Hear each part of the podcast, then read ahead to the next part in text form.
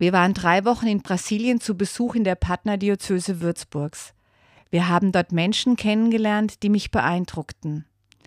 Da ist der Franziskanerbischof, der sich um die kleinen Sorgen der Mitarbeiter kümmert und gleichzeitig die ganz großen Projekte in seiner Diözese initiiert, der wie alle anderen Tisch deckt und mit abräumt, der einem älteren Ehepaar schreibt, die einen kleinen Geldbetrag für die Jugendarbeit mitgeschickt haben.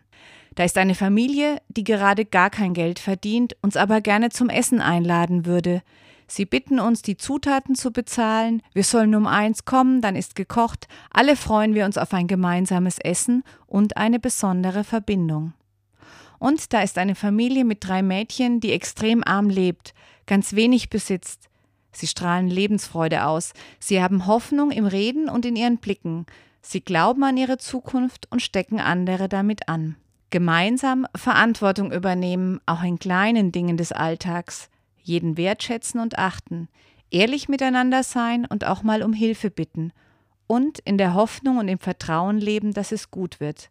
Es ist keine anspruchsvoll neue Erkenntnis, doch ich habe es neu und anders in einem ganz anderen Teil dieser Erde erlebt.